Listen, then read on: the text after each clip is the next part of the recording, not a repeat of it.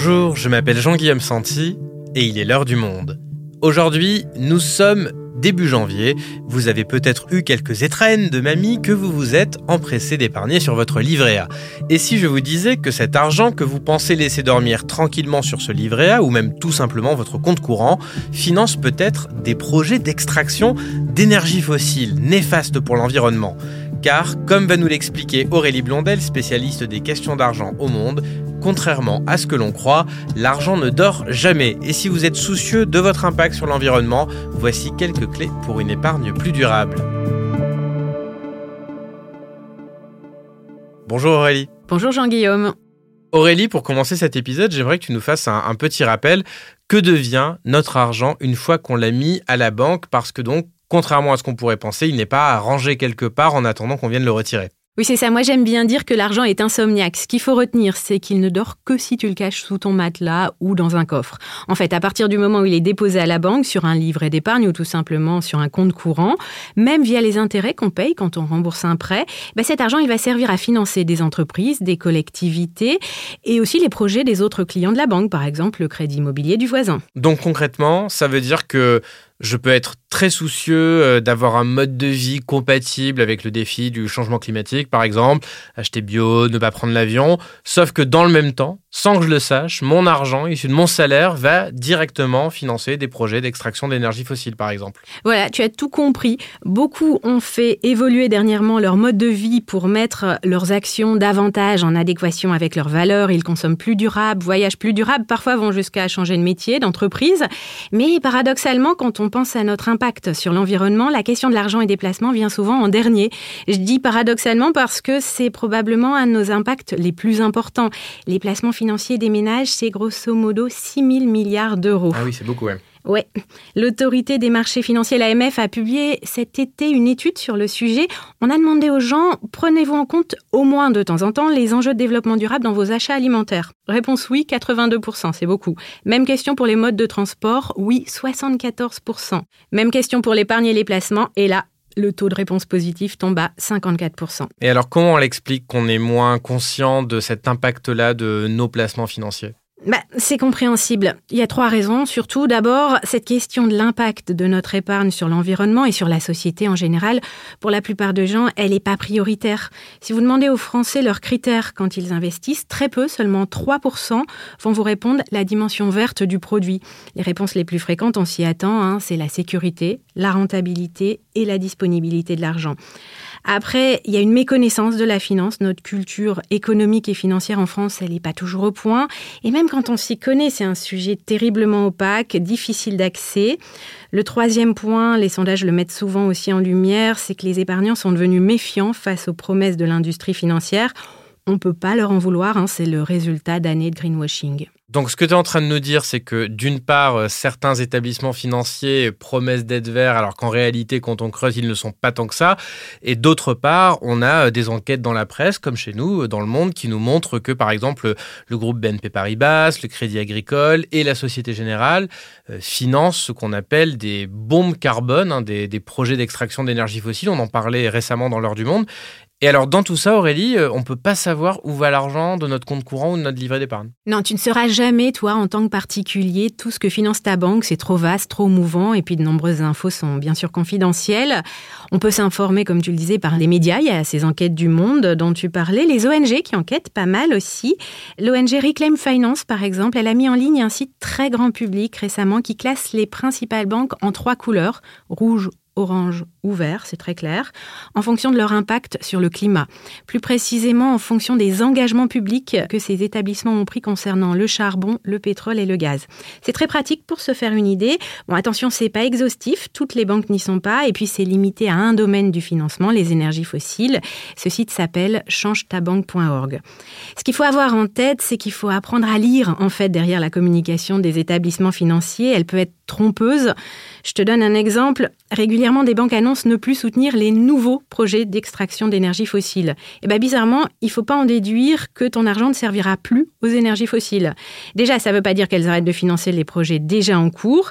Et ensuite, c'est plus subtil, ça ne veut pas dire qu'elles cessent de soutenir les entreprises qui portent ces projets liés aux énergies fossiles. Donc ça veut dire que, par exemple, ma banque peut accorder un crédit à une entreprise pétrolière et c'est elle-même l'entreprise pétrolière qui va lancer un projet d'extraction d'énergie fossile. C'est pas la banque qui le fait directement, mais indirectement, ça revient au même. Voilà, parce que la majorité des financements des banques françaises, euh, ils sont pas fléchés vers des projets, ils sont dits corporate, ça veut dire vers des entreprises. Et donc, si je me rends euh, sur le site dont tu parles euh, et que je me rends compte que mon argent est dans une banque qui est classée rouge par une ONG indépendante, quelles sont les solutions qui s'offrent à moi? Je change de banque ou j'appelle ma banque pour râler? Ben, En fait, ça dépend un peu de ta vision des choses. Est-ce que tu veux essayer de faire évoluer ta banque pour qu'elle soit plus responsable ou est-ce que tu veux te tourner vers un acteur qui l'est déjà un peu plus? Alors, c'est quoi le plus efficace? Les deux options se défendent. Pour changer de banque, en gardant bien en tête qu'aucune n'est parfaite, la procédure, elle est assez simple, hein, elle est cadrée,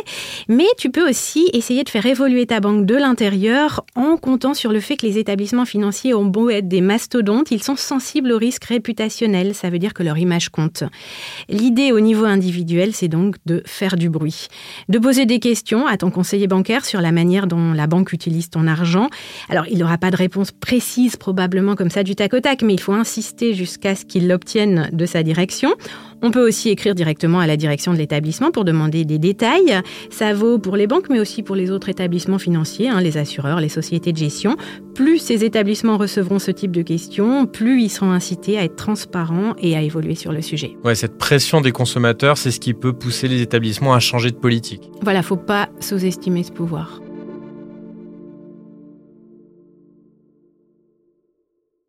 Et alors, Aurélie, quid du livret de développement durable et solidaire, le LDDS Est-ce que, euh, de par son nom, hein, c'est une bonne garantie que mon argent est utilisé pour euh, des projets vertueux? Alors je vais te décevoir, mais la réponse est pas vraiment, pas complètement. On est avec ce LDDS face à un produit survendu clairement en matière de finances durables. Le nom est exagéré. On pourrait penser qu'il ne finance que des projets verts. Eh ben c'est pas le cas. Pour comprendre, il faut savoir que le LDDS, comme le livret A, ce sont des livrets réglementés. L'État fixe le taux de rémunération et leur accorde un gros avantage fiscal, c'est-à-dire que les gains sur ces livrets ne sont pas fiscalisés. En échange, l'argent placé, il est fléché. On n'est pas sur un circuit classique du tout. D'abord, 60% euh, va à la caisse des épaules, dans un fonds qui s'appelle tout simplement le fonds d'épargne. Celui-là, il sert à financer le logement social, la politique de la ville, les investissements des collectivités locales, y compris des projets de transformation écologique. Là, je viens de relire le bilan 2022 de la Caisse des dépôts et elle nous explique que la moitié environ des nouveaux prêts accordés par le fonds d'épargne l'an dernier a servi à des projets de transition écologique. Et l'argent qui n'est pas prêté, euh, il est investi par la Caisse des dépôts en actifs financiers. Et alors, qu'est-ce qui se passe pour les 40% qui restent? Bah, Ceux-là sont gardés par les banques.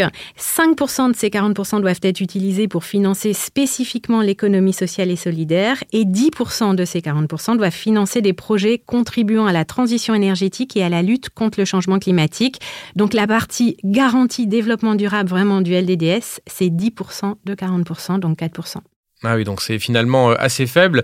Euh, alors, il y a une autre forme d'épargne qu'on n'a pas encore évoquée, mais qui représente des sommes assez importantes, c'est euh, l'épargne salariale. Est-ce que tu peux nous rappeler rapidement comment ça fonctionne? Bien sûr, donc elle concerne 12 millions de salariés en France, c'est pas rien, et elle représente en encours environ 180 milliards d'euros pour les derniers chiffres. Vous savez, ce sont ces PE, plans d'épargne d'entreprise, et ces plans d'épargne retraite collective sur lesquels on peut placer les primes d'intéressement et les primes de participation qu'on touche parfois dans le cadre de son entreprise. Si on choisit de placer ces primes sur un plan d'épargne salariale, elles seront investies dans des fonds. Et contrairement à ce que beaucoup pensent, c'est pas un investissement passif du tout. On a le choix entre plusieurs fonds proposés. On est obligé de vous soumettre au moins un fonds dit solidaire, c'est-à-dire un fonds qui contribue à hauteur de 5 à 10% au financement de l'économie sociale et solidaire. Et ce qu'il faut savoir, c'est que si on ne choisit pas, il y a une affectation par défaut et ce sera sur le fonds le plus sécuritaire. Et c'est possible de savoir à quoi sert l'argent qu'on met dans un compte d'épargne salariale? Oui, votre teneur de compte doit vous donner les informations pour que vous puissiez choisir entre les fonds proposés. Et ça, il faudra lire ensuite la documentation des fonds. Mais surtout, si vous voulez aller plus loin, on peut se rapprocher des représentants au comité social et économique de l'entreprise ou des représentants syndicaux.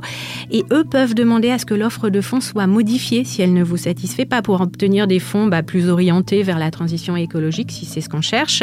Si ça fonctionne pas, on peut aussi faire pression pour changer le gestionnaire d'actifs ou le teneur de compte.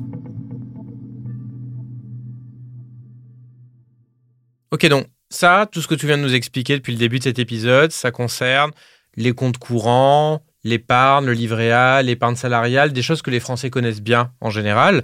Euh, si j'ai un peu plus d'argent de côté et que je veux me lancer dans l'investissement en bourse ou dans des fonds d'investissement pour avoir une meilleure rentabilité. Est-ce que là aussi, c'est possible de choisir exactement ce que je finance? Avant tout, avant de se lancer, euh, moi je conseillerais d'abord de se poser les bonnes questions pour comprendre quels sont tes objectifs. Tes objectifs financiers, bien sûr, sur combien de temps tu veux investir, avec quel niveau de risque, quelle rentabilité, mais aussi les objectifs, c'est compliqué, en termes de durabilité. Le plus simple pour commencer, c'est peut-être de lister ce que tu ne veux absolument pas financer. Ça peut être le pétrole, le gaz, le charbon, le tabac, les armes, chacun son truc. Euh, ensuite, il faut se tout demander... Tout à la fois d'ailleurs. Exactement. Ensuite, il faut se demander, là c'est encore plus compliqué, quel type d'entreprise ou quel type de projet tu souhaites financer. Euh, alors, si tu as des thématiques privilégiées, je pense à l'emploi, l'égalité femmes-hommes, les énergies renouvelables ou bien la biodiversité, dans ce cas, ce sera assez simple. Il existe vraiment des fonds d'investissement thématiques. Mais ce qu'il faut savoir en tête, c'est que plus tes exigences sont nombreuses et multithématiques, plus ce sera compliqué de trouver le produit qui convient. Il faudra souvent faire des compromis. Et c'est pas simple de faire des compromis, de négocier négocier avec ses valeurs. C'est ce que me rappelait il y a quelques mois dans une interview un spécialiste de la finance durable. C'est probablement mieux de faire des compromis que de rien faire du tout parce que le plus grand risque quand on mène cette démarche, cette réflexion, c'est d'aboutir à un immobilisme parce qu'au final, on découvre qu'aucune solution n'est 100% satisfaisante.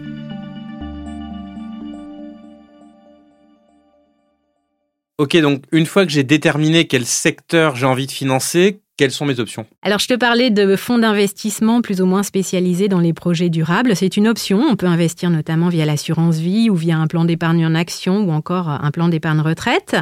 Pour savoir où tu mets les pieds, il faut regarder la documentation pour trouver au moins leur stratégie. Ils sont obligés de l'afficher, en savoir un peu plus sur ce qu'ils financent et surtout sur ce qu'ils refusent de financer.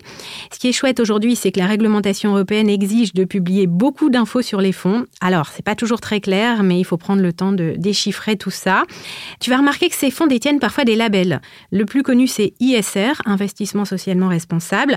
Il a été beaucoup attaqué ces dernières années car il est un peu fourre-tout, pas très contraignant. Les épargnants étaient souvent surpris, par exemple, d'apprendre que les investissements dans les énergies fossiles n'étaient pas exclus. Ils n'avaient pas forcément compris. Euh, ça va changer dans les mois qui viennent. C'est une bonne nouvelle. Le label va a priori devenir bien plus lisible et exclure les énergies fossiles. Oui, d'ailleurs, on avait consacré un épisode de l'heure du monde sur ces fonds d'investissement dits durables qui ne le sont pas vraiment. Euh, est-ce qu'il y a d'autres labels plus exigeants? Ouais, parmi les autres labels que tu vas rencontrer sur le grand marché de la finance durable, il y a Greenfin. Euh, lui est spécialisé dans la finance verte. Il est plus exigeant que l'ISR, mais plus rare aussi. Il y a Finansol aussi pour le financement de l'économie sociale et solidaire. Et dans ces documents sur les fonds, pour en revenir à eux, on vous dira aussi si le fonds est article 6, 8 ou 9. C'est un poil technique, mais très important. Plus le chiffre est élevé, plus le fonds veut vertueux en matière de développement durable. Mais attention, c'est du déclaratif, hein, c'est pas un label là, c'est le fonds qui se déclare ainsi. Et puis il y a une autre solution si vous voulez éviter les intermédiaires le plus possible et opter pour un produit plus lisible, plus simple, peut-être c'est d'investir directement dans des entreprises euh, qu'on choisit. On peut acheter directement des actions ou bien on peut passer par des plateformes de financement participatif. Plusieurs sont quasiment uniquement dédiés aux projets d'énergie renouvelable, d'autres sont plus généralistes sur le développement durable. Ce qui est bien c'est qu'elles sont accessibles à partir de quelques dizaines d'euros, donc c'est très grand public. Mais attention, ce sont des produits pour lesquels le capital n'est pas garantie, donc réservé à ceux qui peuvent prendre du risque et puis bloquer cet argent plusieurs années. Oui, et fonds d'investissement euh, comme entreprise, le capital n'est pas garanti. Et alors justement, est-ce que investir dans de la finance verte, ça veut dire que je dois accepter une moindre rentabilité. On a parfois un peu ce cliché, comme quoi s'il faut faire de l'argent, acheter une action BP, ça sera toujours plus rentable que des éoliennes. Est-ce que durable et rentable pour l'investisseur, ça peut aller de pair? Alors la question de la rentabilité en épargne responsable est très vaste. La réponse l'est aussi, c'est très variable. Ça dépend des secteurs, ça dépend du type d'entreprise financée. Par exemple, euh, tout ce qui est économie sociale et solidaire, c'est peu rentable, mais souvent les investisseurs qui partent là-dedans, c'est pas d'abord pour la rentabilité. En revanche, si on pense par exemple aux énergies renouvelables qui sont des technologies très matures, je pense à l'éolien et au solaire, là on a des rentabilités plutôt bonnes. On est euh, sur des technologies qu'on connaît bien. Si on veut investir sur des technologies moins matures, on prend plus de risques, forcément. Ce qui est rigolo aujourd'hui, c'est qu'on a des investisseurs qui ne sont pas du tout sensibles aux sujets environnementaux, qui viennent quand même sur ces sujets-là pour investir sur le long terme, justement pour l'aspect rentabilité.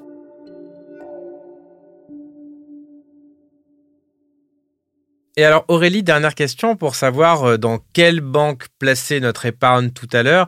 Tu nous as parlé du site euh, changedebanque.org qui classé un petit peu tous les établissements en rouge, jaune, vert.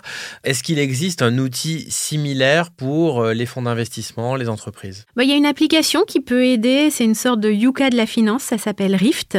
Elle analyse les livrets des banques, les supports d'assurance vie et puis elle nous dit en gros dans quoi l'argent est investi. Ce qui est intéressant, c'est qu'elle propose aussi des modèles de mail à envoyer soit à notre banque, soit au gestionnaire de fonds pour avoir plus d'informations sur ces pratiques. Et puis pour les débutants, l'Agence pour la transition écologique, l'ADEME, vient de sortir un guide qui sera utile. C'est euh, Épargnant l'avenir, la finance durable en sept questions. Puis sinon, au quotidien, dans nos articles au Monde d'Argent, on s'efforce aussi de présenter ce vaste univers de la finance durable, d'expliquer les évolutions, notamment au niveau de la réglementation. Il y en a beaucoup. On a aussi certains médias qui sont très spécialisés sur le sujet, qui publient régulièrement des études intéressantes. Je pense par exemple à Novetic. Merci Aurélie. Merci Jean-Guillaume.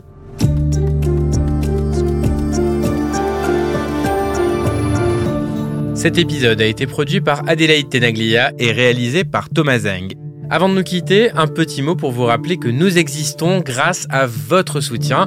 Alors n'hésitez pas à cliquer sur le lien dans la description ou à vous rendre sur abopodcast.lemonde.fr pour vous abonner au Monde et accéder à l'ensemble de nos contenus. L'heure du Monde est votre podcast quotidien d'actualité à retrouver tous les matins du lundi au vendredi. Merci de votre fidélité et à bientôt.